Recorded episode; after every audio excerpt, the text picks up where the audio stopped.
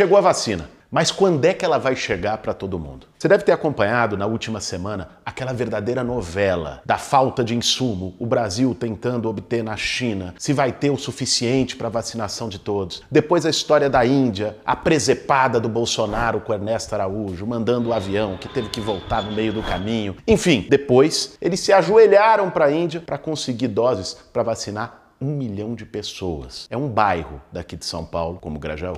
Ou seja, mesmo com instituições de excelência, como o Instituto Butantan e a Fiocruz, o Brasil depende de outros países para poder desenvolver a vacina. E não é simplesmente por não ser um país desenvolvido. A Índia tem um PIB per capita quatro vezes menor que o nosso e está produzindo vacina. Afinal, por que o Brasil não tem vacina? É isso que a gente vai explicar no Café com Bolos de hoje. Mas antes de seguir, eu quero fazer um pedido especial para você. Vai lá no nosso canal do YouTube, se inscreve, segue, recomenda para mais gente. Já passou da hora da gente disputar essa plataforma que a extrema direita dominou, colonizou tanto e fazer um debate político a partir do nosso ponto de vista. E aí, tem tempo para um cafezinho? Para fazer um bom café, meu bem. Acredite se quiser, no projeto de lei orçamentária enviada pelo governo Bolsonaro para o Congresso agora, para 2021, o Ministério de Ciência, Tecnologia e Inovação foi um dos mais sacrificados. A verba total do ministério é de apenas 8 milhões, queda de quase um terço daquela que estava prevista para o ano passado, que era de 11 bilhões e 800 milhões. A situação já era trágica nos últimos anos, com milhares de bolsas de pesquisa canceladas e programas ameaçados. 2021 vai ser o quinto ano seguido de queda no pagamento de bolsas científicas pelo governo. O país tinha 105 mil bolsas de pesquisa em 2015. Hoje, tem 84 mil. É importante deixar claro: ao contrário de outros países mais pobres, o Brasil tem instituições de excelência. O problema é que elas estão sendo sucateadas. A Fiocruz é um exemplo. A Biomanguinhos é reconhecida internacionalmente como fabricante da vacina de febre amarela. As preparações são feitas nos seus laboratórios desde 1937. Mas um país que abandona seus cientistas e sua capacidade de inovação vai depender para sempre de outros países e de empresas para desenvolver vacinas e novas tecnologias. Pior,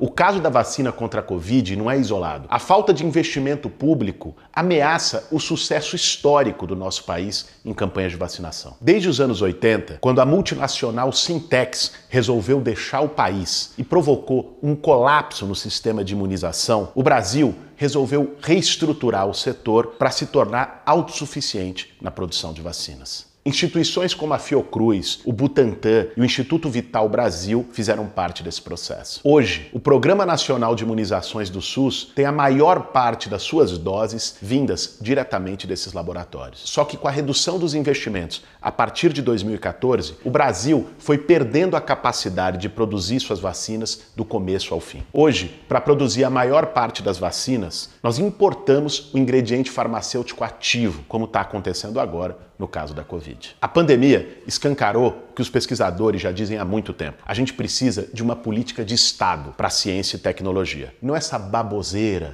de Estado mínimo, cada vez menos Estado, cada vez mais mercado. Deu no que deu. A vacina de Oxford, por exemplo, está sendo produzida na Índia e eles preveem a fabricação de um bilhão de doses. A Índia vem sendo conhecida como a farmácia do mundo. Produz metade do estoque total de vacinas do planeta. O sistema de fabricação de vacina na Índia inclui também a fabricação de insumos e itens básicos, como seringas e frascos de vidro. Ou seja, ao contrário do Brasil, eles não vão sofrer com a falta desses itens ou necessidade de importação. Segundo o relatório de monitoramento da ciência da ONU, a maioria das patentes concedidas para os indianos são para inovações de alta tecnologia. Para sustentar essa capacidade, o governo indiano está investindo em novas áreas, como design de aeronaves, nanotecnologia e fontes de energia sustentáveis. Desde 2004, a Índia aumentou quatro vezes a sua produção e está entre as principais nações do mundo em áreas como química,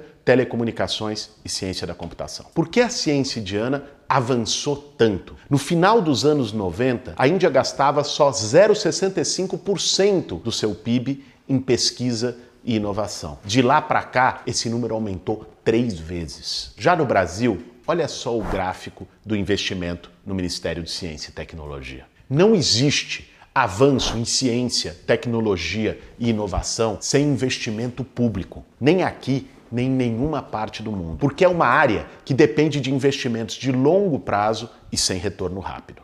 Vê só, Zoe, qual que é a lógica do investimento privado? Cada vez mais, nas grandes corporações, todas elas têm capital aberto na Bolsa de Valores. O que, que define a estratégia de investimento de uma empresa que está com capital aberto? Ela ter lucro no curto prazo. O que os acionistas querem é a valorização da empresa no curto prazo. A empresa diz: olha, eu vou fazer aqui um investimento numa vacina, um investimento numa nova tecnologia que vai demorar 10 anos para ficar pronta e daqui a 10 anos vai poder começar a ter um retorno que vai ser amortizado em mais 10 anos. Dentro da lógica empresarial corporativa, os acionistas veem isso, eles não querem esperar 10 anos, eles querem ter o lucro agora, no, no, no fim do dia, no fechamento da, da bolsa. Então, a lógica corporativa impede investimento de longo prazo. Ela é curto prazista. Ela quer ganho especulativo, ela quer ganho imediato. O Estado é que garante um investimento de longo prazo, porque não tem que ter esse retorno agora. Isso vale para a área de ciência e tecnologia, isso vale para infraestrutura, isso vale para investimento em telecomunicações, isso vale para saneamento básico, que precisa de grandes obras que eventualmente o retorno que você vai ter cobrando conta d'água, você só lá na frente depois de você fazer uma puta de uma obra para fazer chegar. Então, nessas áreas todas, a presença do Estado é fundamental. E essa, se você pegar a história do desenvolvimento tecnológico nos Estados Unidos, na Europa, em países com, que são tratados como símbolo do capitalismo liberal, vai ver se não está o investimento público. Nas universidades, nos laboratórios públicos, em todos eles. Então, se o Estado deixa de investir em ciência e tecnologia, não tem inovação, não tem avanço. Não dá para esperar que, dentro da lógica financeira, de lucro curto prazista, que é a lógica corporativa e a lógica do mercado, que você tenha resultados nessa área de ciência, tecnologia e inovação. Quando a gente fala em investimento em ciência, inovação, nós não estamos falando no ano que vem, nós estamos falando na década que vem. Isso vale também para os países ricos, onde eles gostam de dizer que tudo funciona graças à iniciativa privada. É o que a Mariana Mazzucato explicou de forma muito didática no livro O Estado Empreendedor. Só para citar dois exemplos. O Google, o algoritmo de busca foi criado quando Larry Page e Sergey Brin eram doutorandos na Universidade de Stanford e trabalhavam num projeto de pesquisa financiado pela Fundação Nacional de Ciência dos Estados Unidos com dinheiro público. Mesmo a Apple deve muito a políticas públicas. Antes de abrir capital, lá no início, ela recebeu o financiamento de um fundo de incentivo a pequenas empresas do governo norte-americano. E a assistente virtual Siri também surgiu de um projeto financiado pelo Departamento de Defesa. Ou seja, a pesquisa que levou ao iPhone também é fruto de dinheiro público. Mas não é só o dinheiro público. É necessário também discutir o modelo e a forma de acesso à tecnologia no mundo. O jornalista Jamil Chad publicou recentemente uma matéria em que mostra que um conjunto de países tem defendido na Organização Mundial de Comércio suspender a aplicação de patentes para produtos relacionados a Covid-19. A meta é garantir que a propriedade intelectual não seja um obstáculo nesse momento para o acesso de bilhões de pessoas em todo o mundo à vacina. A OMS se posicionou em defesa da ideia, assim como entidades sociais de todo mundo. Para o desenvolvimento da vacina, as multinacionais da indústria farmacêutica em todo o mundo contaram com um subsídio de 12 bilhões de dólares dos governos. Agora, insistem que o produto é apenas a sua propriedade privada. A entidade Medicina Sem Fronteiras resumiu: todas as ferramentas e tecnologias de saúde Covid-19 devem ser verdadeiros bens públicos globais, livres das barreiras que as patentes e outras propriedades intelectuais impõem. Inacreditavelmente, o Brasil tinha votado contra esse projeto, mas voltou atrás na última semana para poder negociar as vacinas com a Índia. O que está em jogo é um modelo de ciência público, aberto e inclusivo. Um modelo de desenvolvimento inovador, sustentável e tecnológico, não baseado apenas em soja, minério e boi. O episódio da nossa dependência, no caso das vacinas, faz lembrar que o Brasil pode ser muito mais do que simplesmente a fazenda do mundo, do que uma economia extrativista, exportadora de produtos primários, que não investe em tecnologia e inovação, que não tem soberania. Não é só o atraso da vacinação do nosso povo. Cada canto, nós temos futuros cientistas e gênios desperdiçados pela falta de investimento em educação e em tecnologia no país. A história do Ícaro Alves é simbólica. Ícaro é um biomédico que trabalhava no início da pandemia no projeto de sequenciamento genético da Covid-19 no Brasil. Ou seja, uma pesquisa fundamental para o momento em que vive o mundo.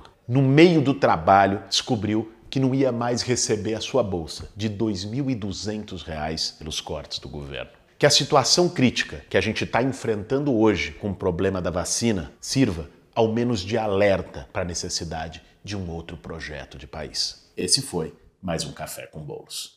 Não, sei se você percebeu, Zoe, que essa caneca é uma caneca diferente. Ela é, parece a caneca do café com bolos normal, mas tem o nosso vizinho e aqui tem um desenho, que é um desenho que sou eu com uma camisa do MTST, meio que entregando uma chave de, de casa e tal. Essa caneca, eu recebi ela de presente essa semana e recebi com uma carta da Andrea, que é uma amiga minha de, de longa data, contando a história da caneca. O Danilo Matos, que eu quero agradecer já aqui. O Danilo, ele é um desenhista e ele fez essa caneca para mim. E ele sabia que a Andréia era minha amiga e mandou para Andréia, enfim, para fazer chegar, chegar em mim. O que acontece? Ele mandou nessa fatídica caixa. Isso chegou, a Andréia conta essa história aqui na carta que ela mandou essa semana, e chegou a caixa na casa dela, não tinha remetente. Primeiro foi uma hesitação, parece que algumas semanas para abrir a caixa, o que que faz, o que que era. E quando ela abriu e viu que era uma caneca, ela achou que era um, que era um presente para ela, porque ela não associou ao pedido do Danilo. Tirou foto na rede social com a caneca, porque ela estava inscrita nos grupos da campanha. Isso foi ainda na campanha. E aí o, o Danilo um dia mandou uma mensagem para ele e falou: "E aí, chegou no bolos a caneca